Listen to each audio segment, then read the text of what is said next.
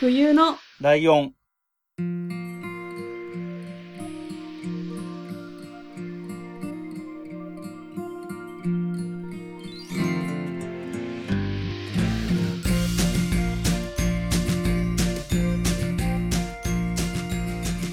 この番組は山梨県出身以外共通点のない2人がそれぞれ好きなことを話す番組です。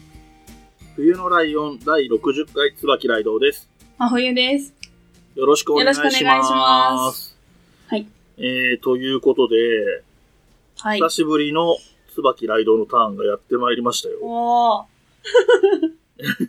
お久しえぶっと、りです。前回、うんそう、前回がお便り会で、その前が6週連続ゲスト会ってなってて、はい。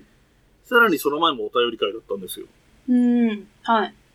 で、その、前、この先週じゃなくて、その前のお便り会、第7回かなうんのお便り会のところで、はい。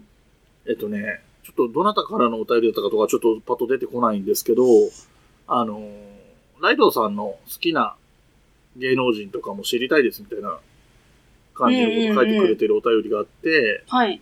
えーその時に、次の時に話しますって、はいはいはい。ちらっと言ってるんですよね。うん。で僕あれ言いながら次の回みたいな言い方しちゃってるから、でも次の回はゲスト回だしとか、紛らわしかったかなとか思ってるうちに僕のターンが全然来ないなって なって、これどうなるんだろうと思ってたんですけど、はい。えー、満を持してといえば満を持して、はい。えっ、と、そんな、えっ、と、いわゆる好きな芸能人みたいな話をしようと思いましおー。はいはい。て、えー、まずじゃあお名前からいきますよ。はい。多分知らないだろうと思ってますけグーど、グロ。えー、木下あゆみさんです。えー、知らないです。知らないよね。はい。で、木下あゆみで検索してもらってもいいんですけど、はい。検索するんだったら、すべてカタカナで、はいでかいイエローで検索してください。はい。出てきた出てきました。で、画像にしてもらうとなお良いんですけど、はい。で、えっと、黄色と黒の制服みたいなの着てる、うんうんミニスカートみたいなの履いてる女の人が、えー、木下あゆみさん。えー、ー、はい。今これ聞いてる方ももしお手元でスマホいじったりできるようであれば、ちょっと見てもらうと、えっ、と、イメージ湧くかななんていうところもあります。はい。で、えーざっくりプロフィールをお話しすると、えーはい1982年12月13日生まれ、愛知県知多市出身で160センチ AB 型、えー芸歴が2000年からで、えーと、最初は藤沢あゆみという名前で芸能活動をしていて、うん現在はもうご結婚もされている、えー37歳かなはい。という感じになります。はい。で、えー細かい話をすると、多分その2000年からスタートしてる芸歴の最初のうちは、えっ、と、愛知県の名古屋のプロダクションの所属だったみたいなんですよね。はいはい。で、藤沢あゆみっていう名前でやってて、だから愛知県のローカルの CM に出たりとか、そういう感じだったみたいなんで、ちょっとあんまり僕もこの辺の頃のことはよくわかんないんですけど、はい。で、えーじゃあ僕がなんでこの方を知るきっかけになったかって言えば、うん。えー今の検索キーワードの通りなんですけれども、はいはいはい。えー特装戦隊デカレンジャーっていう、えー戦隊ヒーローものいわゆる戦隊ヒーローものですね。日朝っていう日曜日の朝にやってる特撮のやつですね。えーこの放送が、はい。えー2004年の2月15日から2005年の2月6日、はい。まあ1年間ですね、うん。やってました。えっ、と、2004年ぐらいって、まあ冬さん、もしかしたら、ジャストぐらいの世代なんじゃないかなと思ったんだけど、 2000ずれてるか。 4年だと8歳、そうね。お兄ちゃんか弟がいれば一緒に見てたかもしれ確かにそなういねでっすてねいう感じのところだね。うん。そう。で、えっと、デカレンジャーっていう、えー、戦隊ヒーローものがあって、僕この頃ね、ちょっと、えっと、自分でちょっと思うところがあって、簿記とかの勉強をしてて、うーん、はい。で、あの、学校みたいなのに通ってたんですよ。はい。土曜、あ日曜日に。えー、で、午前中だったんで、はまあ、早起きっていうか、普通の平日と同じように起きて、はい。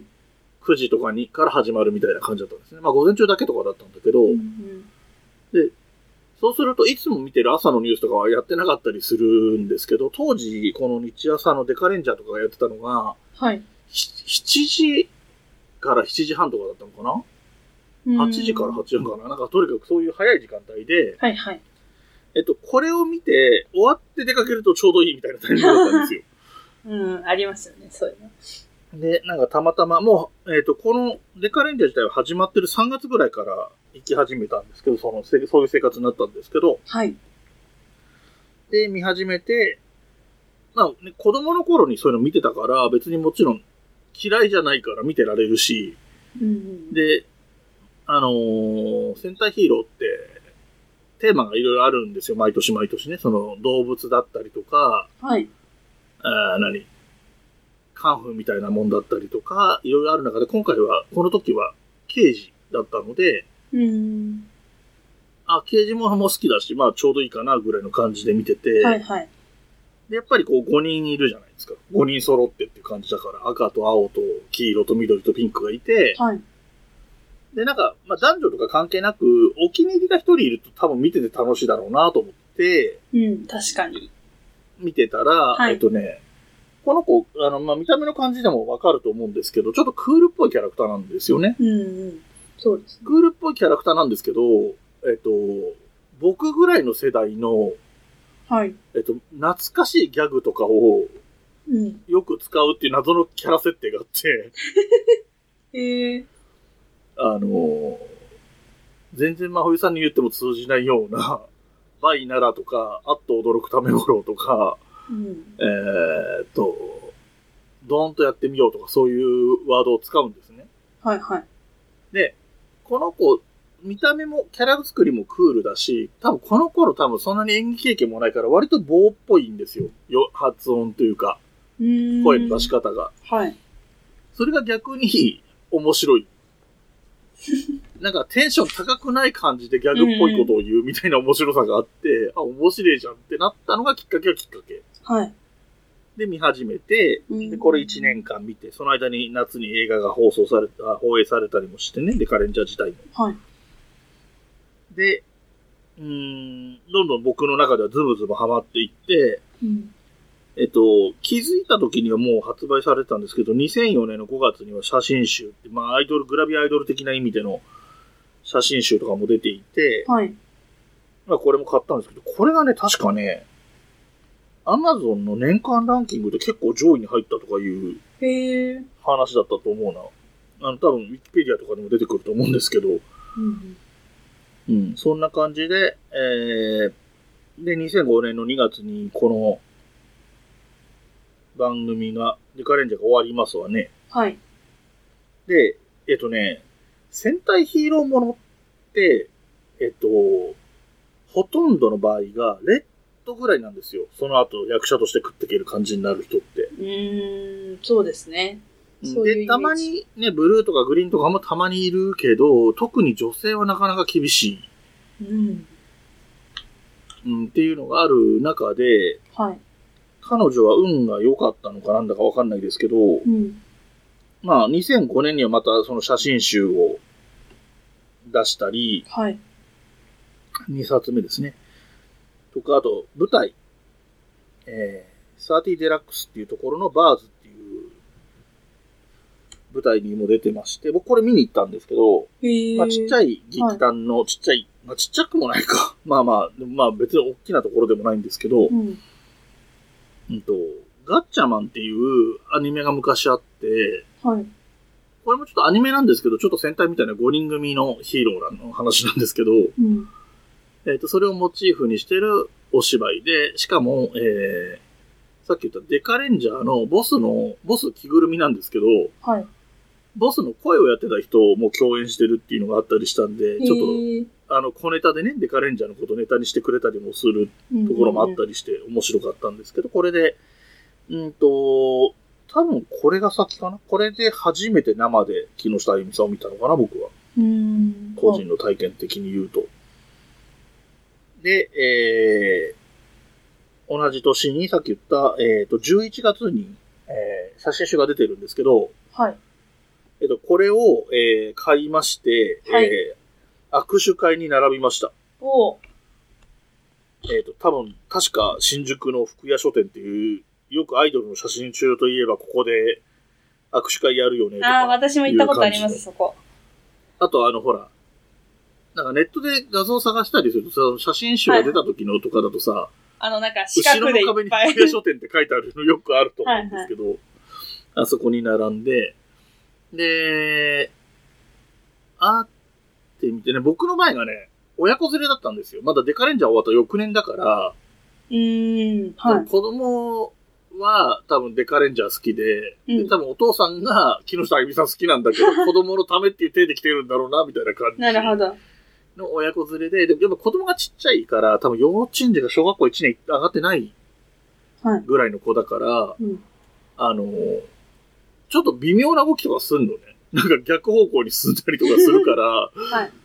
なんか握手はしたっぽいけど、まだちょっと子供がうろうろしてるから、僕があんまり、何、こう、焦ってとかいうか、勢い込んで、次お願いしますみたいに行くのもちょっとみっともないなと思っ たから、ちょっとこう抑えてたんですよ。はい子はい供がは履けるの待ってよって思ったら、あの、その木下あゆみさんと目があって、い。うん声には出してないんですけど、どうぞみたいな感じでこう、表情をしてくれたのがすごい印象に残ってて、へえ。まあ別に普通なんですよ。で、行って、あの、握手して、デカレンジャー見てました、応援してますぐらいの話しかしてないんですけど、はいはい。あとは顔がちっちゃかったなっていう印象がすごい はい。あって、よくある話なんですけど、やっぱあとこの時ね、えっ、と、僕は普通の格好で行ってるんですけど、その、並んでる中とかにはですね、デカレンジャーの、そのさっき、これ、女性用の、さっき見てもらった黒と黄色のはいはいはミい。ニスカートのやつが制服なんですけど、ん男の人のは、同じようなデザインの、えっと普通のズボンで、はい。えっ、と、これ学生服がモチーフになってて、ええっ、、と、女子のやつは、えっ、と、ブレザー的なデザインになってて、はい。で男性の方のあレッドとかが着てるやつは爪襟みたいな形になってるんですけど、うんうんで、えっ、と、下のズボンも黒なんだけど、ラインが入ってたり、赤とかの、ライン青とかのラインが入ってるんですけど、うん。はい。えっと、そういう衣装を着てるオタクとかも一緒に並んでましたね。ええ。あれでやっもぱかっりこいい衣装。あでもそう、割とそうですね、うんあのーヒーローものの人間の姿の時の衣装としてはかっこいいそうで系すの、ね。うん。そう。で、だからまあまあ、そういう、まあ、オタクに愛されている感じの木下あゆみさんなんですけど、はいで、2006年はっいて。いう、うーだから2年後かな、うんは、結構彼女にとっていい年で、はい。えっ、と、深夜ドラマなんですけど、えー、恨み屋本舗っていう、はいはい。えー、漫画原作のドラマがあって、これの主役になりました。うん。で、これが、えっ、と、2006年の7月から9月まで半、えーワンクールやって、はい。で、え1年空いて、1年何ヶ月か空いて、2008年のお正月に特番があって、えー2009年にも特番があって、はい。で、2009年の7月9月のワンクールまたリブートっていうのがやってっていうぐらい、えー人気も出たし、はい。で主役が、まあ深夜ドラマとはいえ主役ができて、うんうん。で、まあ人気もあって、あの、後のシリーズも続いてっていう意味で、まあ、応援してる側からすれば、はい。すごい良かったし、うんあとね、2006年の12月から翌年1月までの半年、あ、3月までの半年間はい。は、昼ドラでも、昼ドラにも出演してて、はい。昼ドラって概念的にわかります わかり、うん、なんとなくわかります。なんとなく。はいうん。だから12時台とか1時台からはい。 30分ぐらい毎日帯で放送してるようなドラマ、はい。で、割とドロドロしてる話が多いんですけど、うん、そういうイメージがあります。えっとね、ヒロイン、女の人が主人公なんだけど、えっと、木下あゆみさんは2番手で、えっと、今を、今や、なんだ大物感がある坂上忍さんが、はいえっと相手役みたいな感じで出てたんですけど、うん。結婚式場の話かなはい。みたいな話で、まあ2番手的なポジションで出てて、うーん。で、えっと、アクション映画でマスター・オブ・サンダーっていう、アクション映画も2006年にあってっていう感じで結構充実した1年だったんじゃないかなっていうのがこのぐらいの時は多分ね、ピークぐらいかな。うん。うん、で、2005年、6年ぐらいだと、はいえっと、んサマーズの深夜番組に、そのデカレンジャー一緒にやってた、デカピンクやってた子と一緒に出たりとか、うん。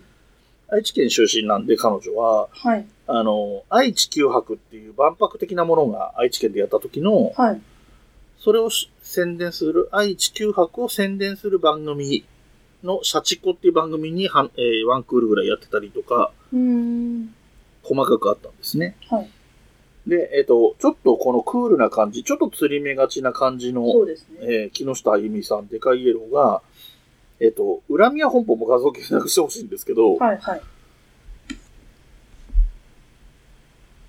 恨みや本舗で出てくるかな、画像で。さっきちらっと出てきました。あ、出てきました。うん。はい。これもやっぱりちょっとヒーロー、主人公なんだけど、うん。なんていうのダークヒーロー的なうん、そうですね。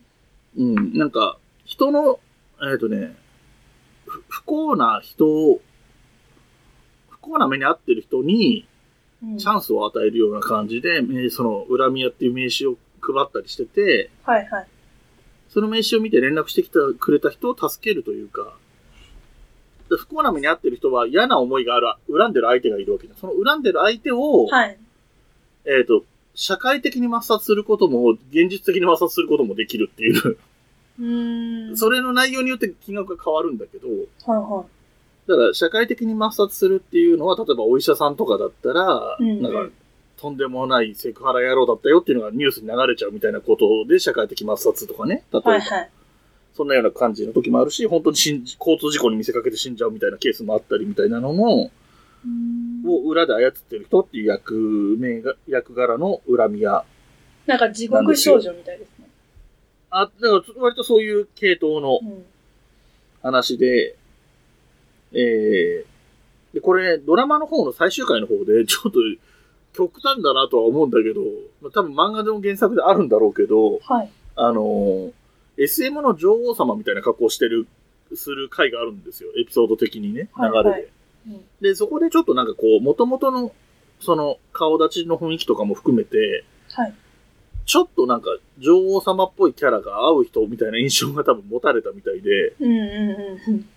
えっと、2008年の4月から、えー2009年の3月までだから丸1年やってた、はい。深夜の情報バラエティみたいなやつで、はい。えー近未来予報次来るっていう番組があって、うん次来る、カタカナで次来るって書くんですけど、はい。あの、内容的には本当にシンプルな、今例えばもう、もうブームさ過ぎちゃった感あるけど、タピオカミルクティーがもうブーム過ぎて、これからドリンクでどんなのが流行りますっていう予想みたいなのをしていく、こういうのが流行ると思いますよっていうはいはいはい。情報を提供していく番組うん。なんだけど、えっ、と、メインのパーソナリティで、木下あゆみさんがいるのね。うーで、なんか、学校の先生みたいな格好してたかな。あ今タ画イ像トめ見のま普し通たの。スーツ着てて、 で、椿彩菜さんっていう、えっ、と、なんだ、えートランスジェンダーの方かな。で、まあ、うまあ、見た目女の人の、えっ、と、モデルもやってた方かな。椿さんっていう、たまたま私と名字が一緒なんです けど、はあの、細かい話はその人が担当するのよ。いはいはい。で、概略とかの話をするのが木下あゆみさんがやってる役で、うん。あゆみ様とか呼ばれてるんだけど、そのキャラ作りの中そうで。ですね。 画像を見ました。 そうなんだ。でね、結構なんか、えっ、と、CG とか使ったスタジオのセットで、はい。それをうまいこと使って、こう、何例えば手で四角をやるとそこにモニターみたいなのが出てみたいなこととかもやってるんだけど、うーん。本当に SM チックなノリが あって、CM が明けるまで正座して待ってなさいとか、そういう感じで CM 行ったりとかするみたいな、へえ。ちょっとね、面白いノリだったんですよ。で、これね、お正月だったと思うんだけど、一回だけ特番で、はい。生でやったのね、生放送でやったの。へえ。でやっぱり生放送だとちょっとトラブルとかあるじゃないどうしたって。はいはい。ちょっと5秒伸ばしてくださいとか、10秒伸ばしてくださいとか、そういうのがあったりとかうん。するんだけど、もう一応画面の中ほとんど木下あゆみさんしか出てないから、自分でどうにかするしかないのよ。はい。で、ものすごい緊張してるのね。まあ明らかに。別にバラエティ畑の人じゃないから、もともとはう。んはい。で、あのーすごいテンパった状況になる。もう指示もうまく、その AD フロアから、フロアディレクターからあんまりちゃんと指示も出なくなったりする時もあって、はい。本当に生だと緊張するわみたいな感じで、役柄は壊さないけど結構本音の愚痴が出るみたいなことがあって、うん。 あそういうのも見ながら可愛いなと思いながら見てたりってこともあったんですけど、はい。これが、えー、と2008、9年ぐらいか。うーん。っていうところが、まあ、この辺までが割とそのデカレンジャーがあって、デカレンジャーでブレイクしてっていう人気でっていう感じのがこのぐらいまでで、はい。で、この後は、えー、僕が見たのだと、お芝居だとこの後2011年に渚の話っていうので、やっぱりヒロインじゃなくて2番目、ヒロインのライバルみたいなポジションのうーん。はい。役で出てたりとか、映画でも2013年に、え特撮ヒロインから出てきている長澤奈緒さんっていう人と一緒に二人主役系の時空、トラベラーズ時空警察、あ、次元警察かうん。っていう映画、もうこれもアクション映画ですけど、アクション映画も出たりとかはしい。てまして、で、あとはやっぱり、えーなんて言うんだろうな、えー育ててもらったテレビ朝日とうんえー東映のおかげで、えー仮面ライダーダブルにゲスト出演したりとか、うーん。えー海賊戦隊ゴーカイジャーにデカレンジャーの時の役でまま出たりとか、はい。えーその後の、えー、充電戦隊恐竜ジャーでは、えー準レギュラー、主人、えっと、恐竜ブルーのお姉さん役かなはい。で、準レギュラーみたいな感じで出たりとへーか、あと映画の方も仮面ライダーフォーゼっていう福士蒼太くんがやってたはい。仮面ライダーの劇場版では、あまた、なんだろうな、敵みたいな感じで出たりというふうに活躍を続けておられて、えっ、と、去年第3子が生まれたのかな ?3 人目のお子さんが生まれたりとかして、はい。えっ、と、子供が3人いて、産みながら、えー育てながらで、割とコンスタントに仕事もやって、2時間ドラマとかもちょいちょい出てたりするので、はい。うん、で、えー現在37歳と。うん。割と、なんていうのかな、順風満帆というか、はい。確かね、旦那さんがね、カバンとかのデザインやってる人だったと思うんだよね。デザイナーで自分でブランド持ってるみたいな。うーん。うん。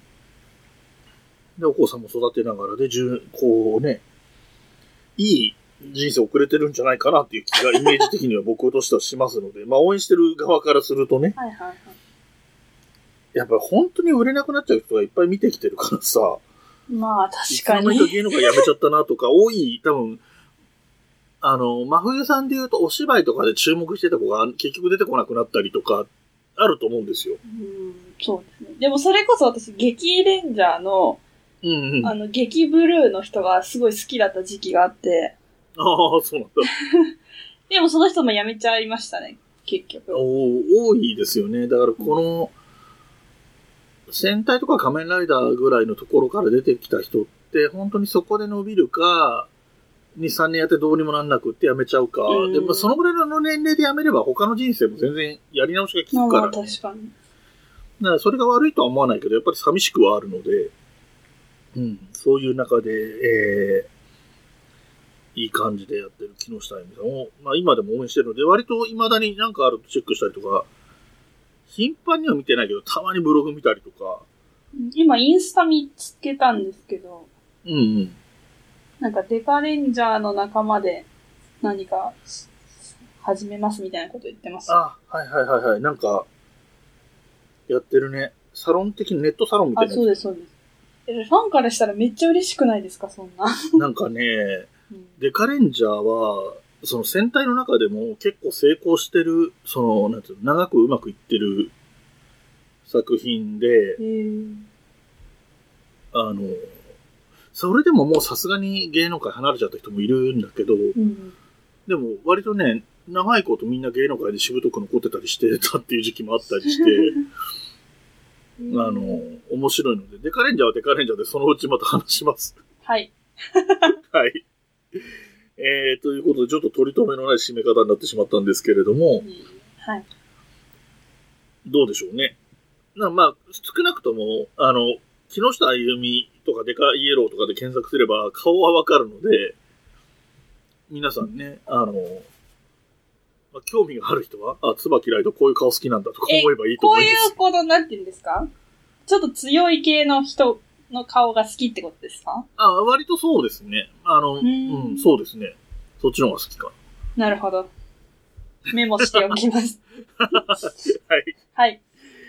はい、ということで、はいえー、木下あゆみさんについてお話ししまはしいた。。ありがとうございしたます。はい、それでは、えー、お便りの宛先等をお願いします。はい。えっ、と、お便りは、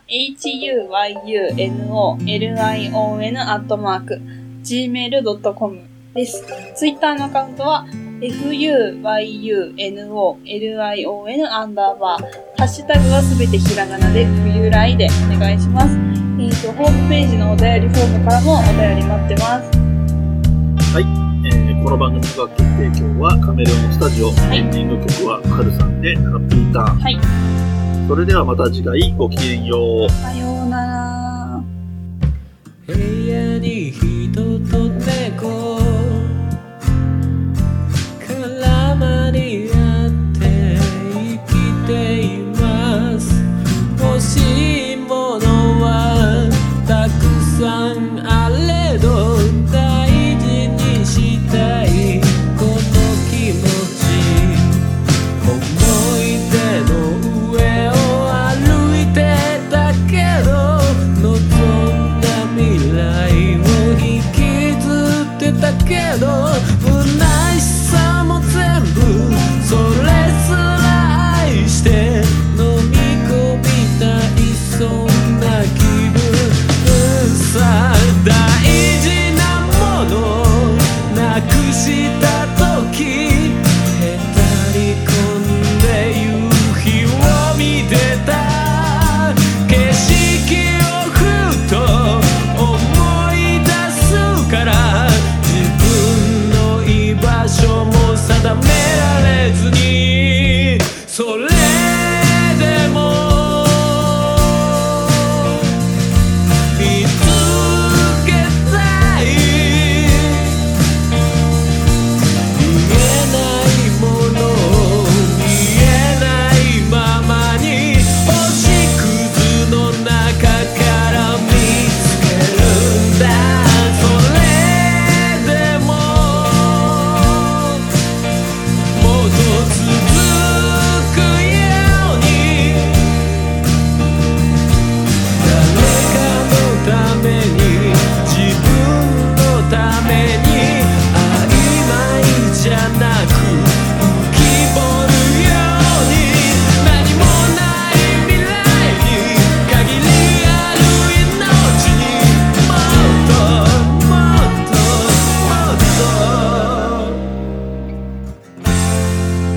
もっと浴びた